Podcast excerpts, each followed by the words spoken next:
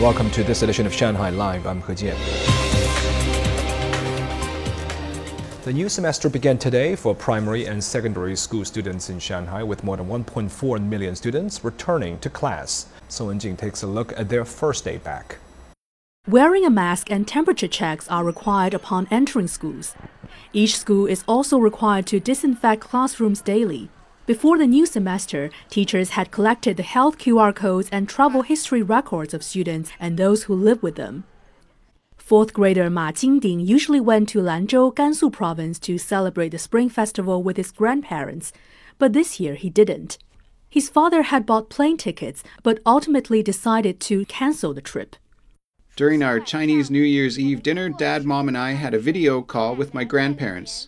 I hope that the pandemic will end as soon as possible so that I can visit them this summer. Some students prepared heartwarming gifts for school employees who had to work during the Spring Festival.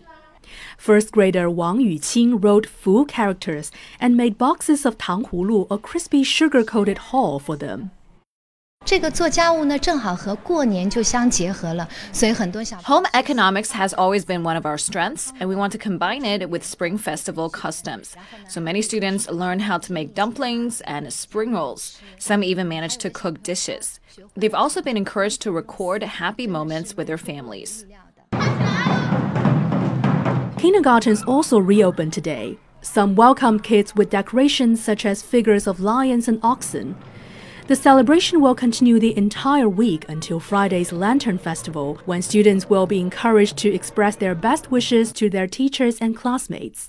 宋雯婧上 live。